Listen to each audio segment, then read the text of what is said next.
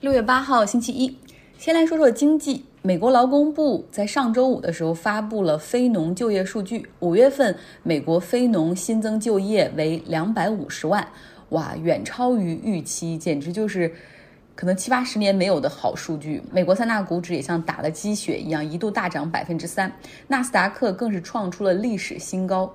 有人说，美国经济开始触底反弹，终于走出了黑暗的隧道，迎接光明。但同时，也有数据说，美国现在有四千万人失业，COVID-19 的疫情还远远没有结束。究竟哪一个能够代表美国经济的真实情况呢？那我们来看一下这次非农新增就业数据吧。新增的两百五十万个就业岗位，大多来自餐饮业、酒店业，然后其次是建筑业，排在之后的是教育业和医疗卫生行业。其实很多人呢，是因为之前 COVID-19 的疫情是被自己所工作的餐厅或者酒店临时解雇。那么现在随着社会开始缓慢重启，他们只不过是重新被雇主叫回去去上班了。但是很多被叫回去开始恢复工作岗位的人，却被减少了工作小时数。像餐厅的工作，因为没有开放堂食，过去一个班可能要八个小时，但现在可能削减成两天上一个班，也只有四个小时。所以这一份非农数据并不能够代表美国经济开始真正的反弹。那美国劳工部也表示说，这次的数据搜集中存在问题。在刚刚过去的周末，美国许多城市都进行了反歧视的游行。像我所在的地区，旧金山金门大桥 March Through，有大家举着自己的标语，就是通过走过金门大桥再走回来，全程也大概有个四五公里左右。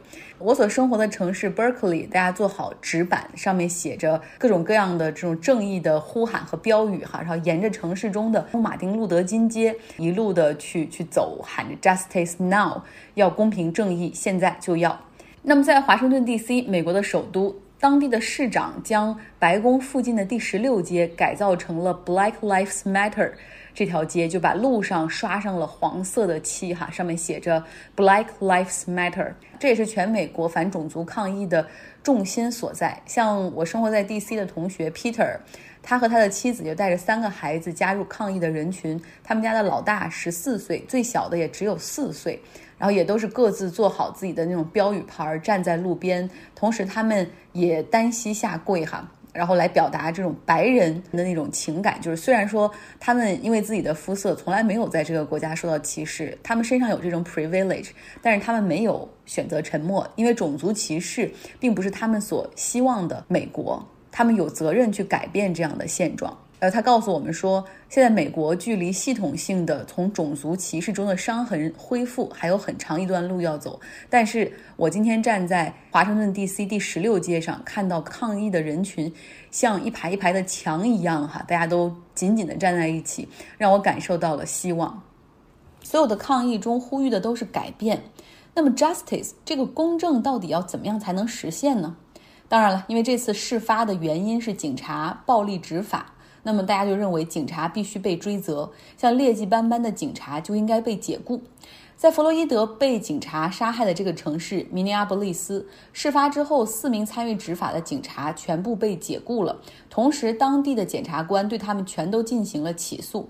那个用膝盖抵住弗洛伊德颈部的警察被起诉二级谋杀罪，另外三名涉案的警察他们被控协助罪、教唆二级谋杀杀人罪和过失杀人罪。可以说哈，这个当地的检察官和市政府的力度是很大的，但是呢，我们看到当地的警察工会坚决抗议，认为市长和警长首先无权解雇他们，完全不符合程序。同时，他们也表示会派律师为四名警官辩护，来捍卫他们的权利。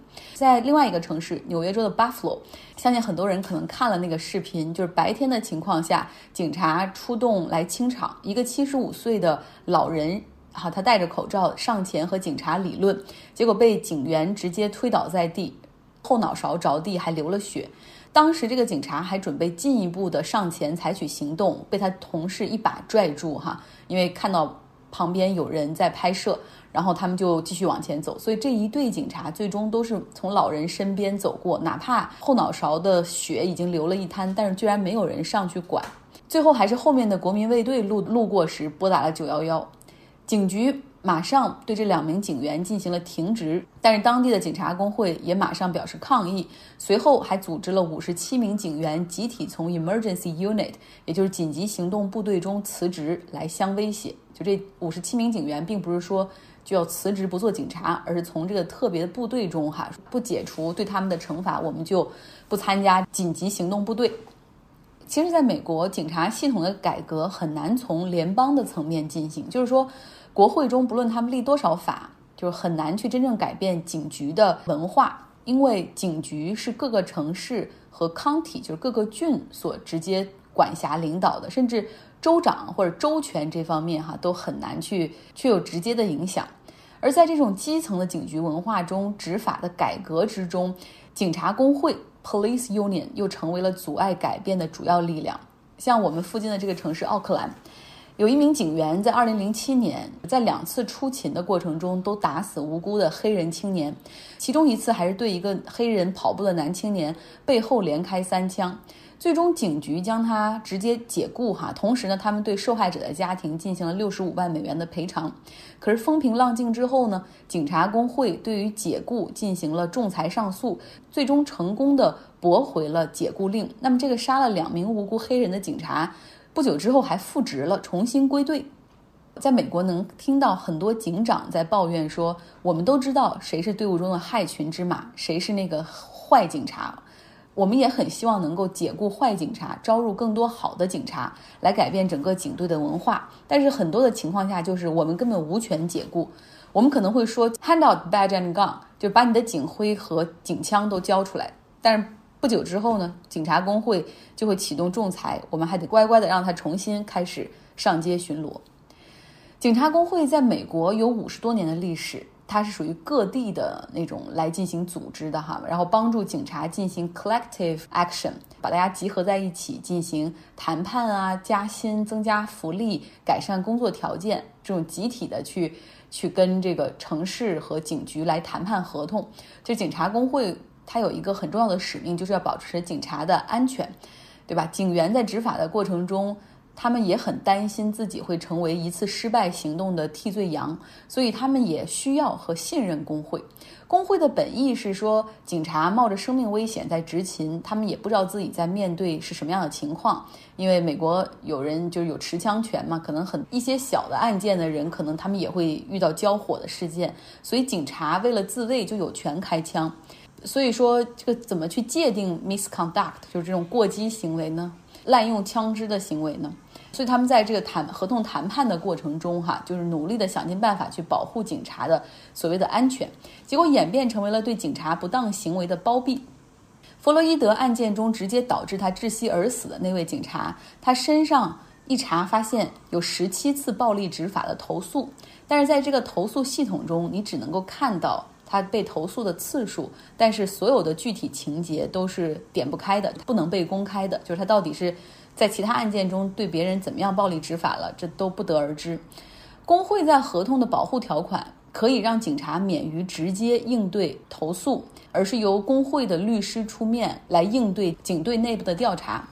我们以芝加哥警察工会为例，哈，讲一讲他们在劳动合同中谈好的条件。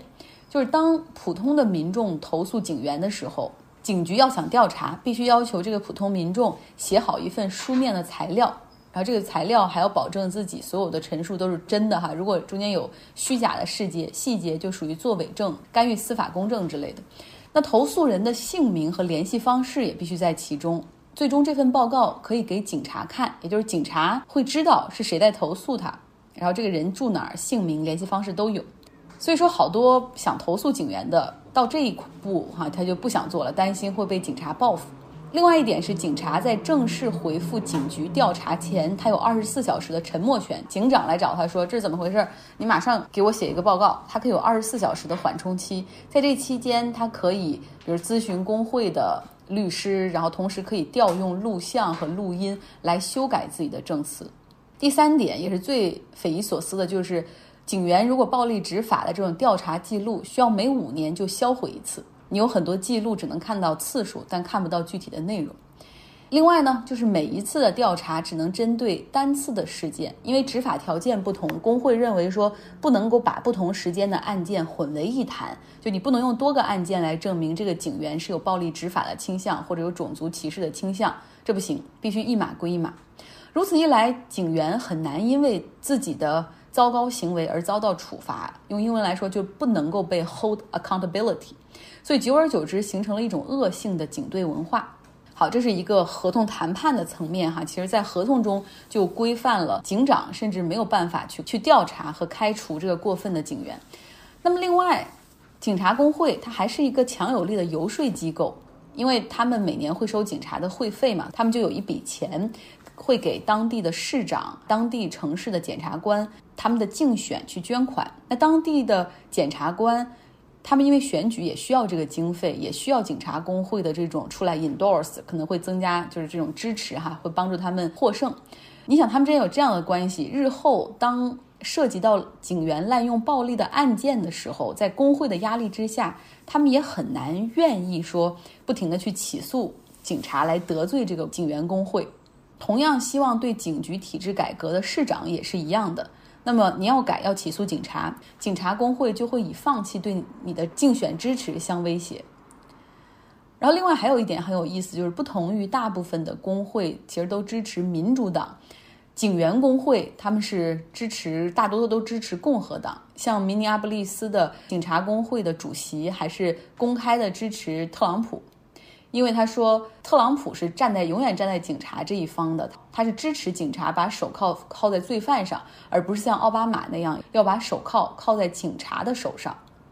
其实奥巴马他们是希望就约束警察的行为哈，所以在此次呼吁 Justice Now 要正义，就现在呼声之中，我们看到了这个巨大的阻力，警察工会，而且。哪怕现在这个声势已经到了如此的地步，哈，形成了很多的共识的情况下，这警员工会立场也还是很坚定，就是坚持的要和警察们，哪怕是坏警察站在一起。欧洲多个主要城市在上个周末也都进行了反种族歧视的大游行。有人说了，美国的事儿，欧洲人何必这么积极呢？一定是在家待的憋不住了，也要上街闹一番。像伦敦的抗议规模就很大。其实他们不只是谴责美国警察的暴力执法，他们也是以此行为在敲打和反对英国警察以及英国社会中所存在的种族歧视。所以，并不是说多管闲事儿哈，而是 injustice 确实在英国也存在。那么，像英国的布里斯托，抗议人群还拉倒了市中心的一个铜像，这个铜像是一个17世纪出生的英国商人爱德华科尔斯顿。这个人为什么会被铜像被拉倒呢？是因为他的主要财富都是贩卖奴隶而来，把很多的非洲的妇女和儿童贩卖到美洲和欧洲大陆里来。那在德国也有多个城市进行了大规模的游行。在这种持续的民间压力之下，我们看到，像柏林市议会就已经通过了一项反歧视的法案。所以要记住，injustice somewhere is injustice everywhere。好了。又到了 Jessica 每周一的固定分享时间，我们请她来讲一讲德国有条不紊的社会重启，以及她一些最新的生活感受。好，我是 Jessica。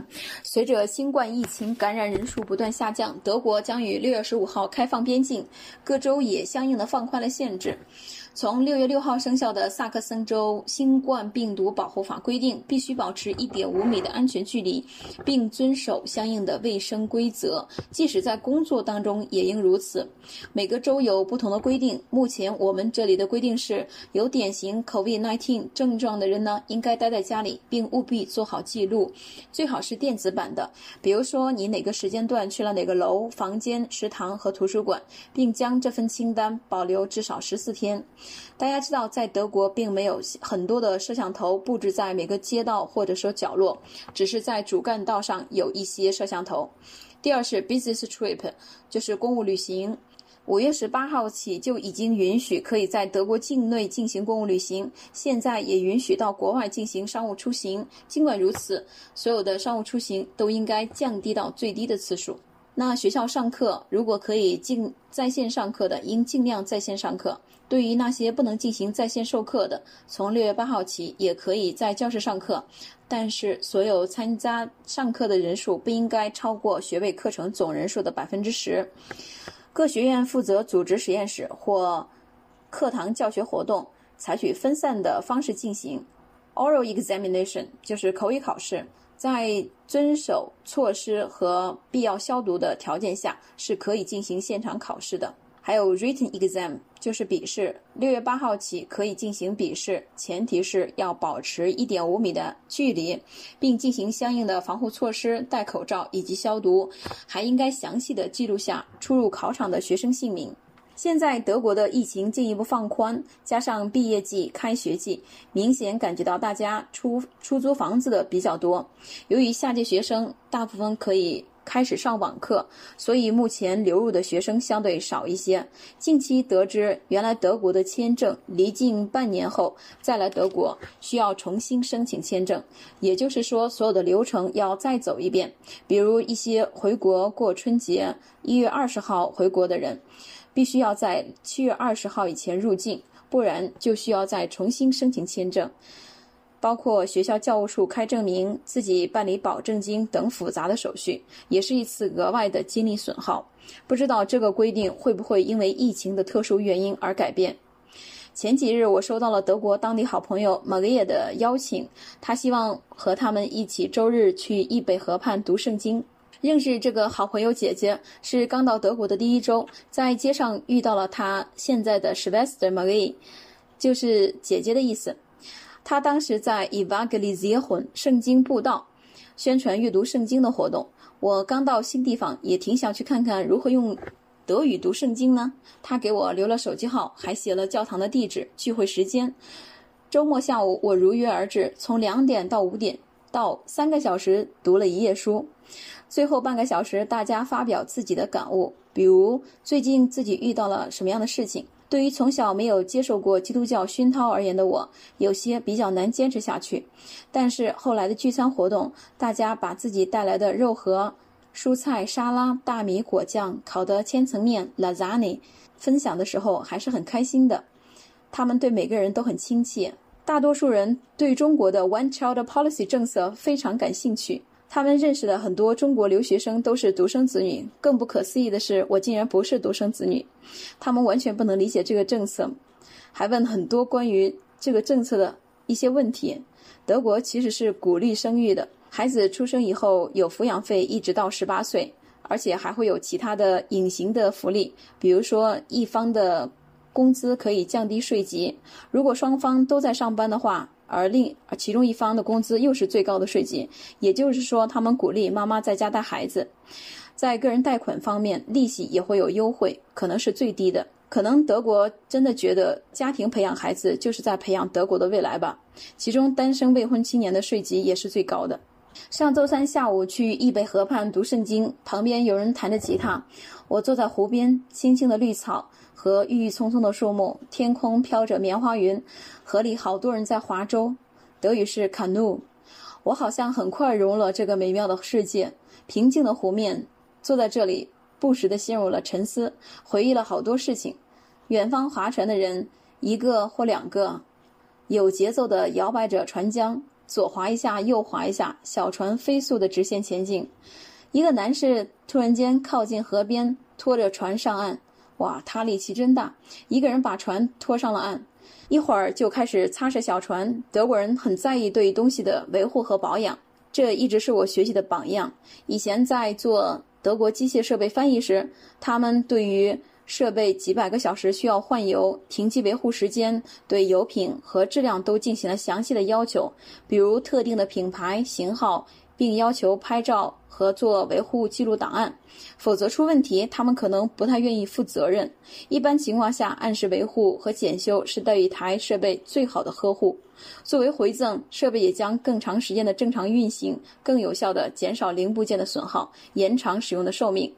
哎，就在这时，发现旁边擦洗小船的人竟然开始折叠小船，最后叠成了一个背包。他拿着木浆，径直走向了停车场。好惬意的生活呀！再抬头看到天空，一一架飞机拉出一条长长的银线，在想：难道国际航班也正常了吗？今天就到这里，谢谢大家。感谢 Jessica，听了他讲的易北河畔聚会的故事，哈，这画面栩栩如生。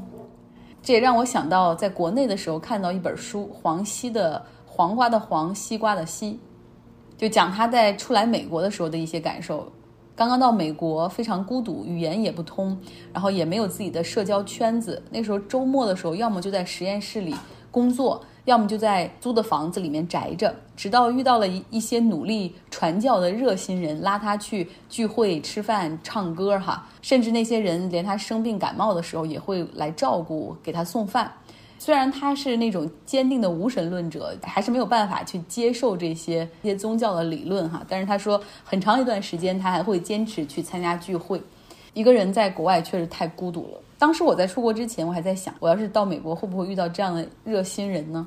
那结果到现在还没有。嗯，好了，新的一周开始了，希望对你来说这会是愉快的一周。